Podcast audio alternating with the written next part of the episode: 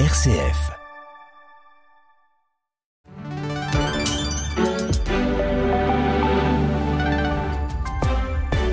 Et à 9h, les informations avec Denis Loafos. Bonjour, bonjour à tous. La grève sur le rail se poursuit ce jeudi. Autant de trains devraient circuler qu'hier. La SNCB prévient toutefois qu'il ne s'agira pas forcément toujours des mêmes trains que la veille. Les voyageurs doivent donc vérifier leur trajet à l'avance via le calculateur d'itinéraire et l'application mobile, recommande l'entreprise ferroviaire.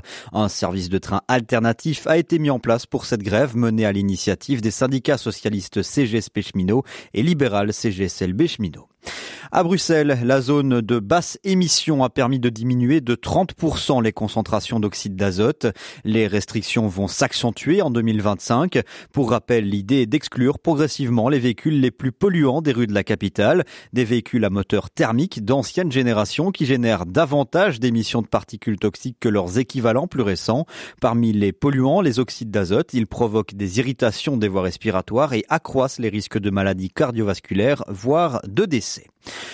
Toujours dans l'actualité belge, le texte de la loi anti-casseurs sera modifié. Socialistes et écologistes poussés par le monde syndical mais aussi par le monde associatif s'opposaient au fait qu'on rajoute une interdiction de manifester aux sanctions judiciaires à l'égard de personnes qui dégradent notamment des biens lors de manifestations.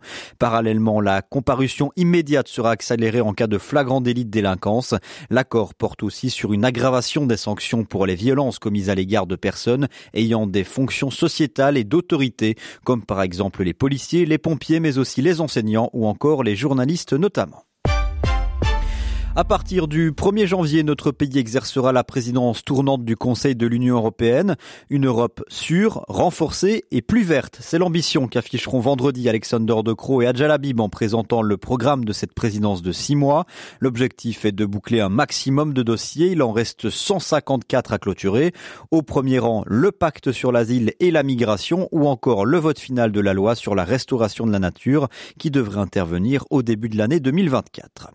Toujours chez nous, le groupe d'action dans l'intérêt des animaux, Gaïa, a décidé de poursuivre la région wallonne en justice concernant la pratique du gavage des oies et des canards pour la production de foie gras.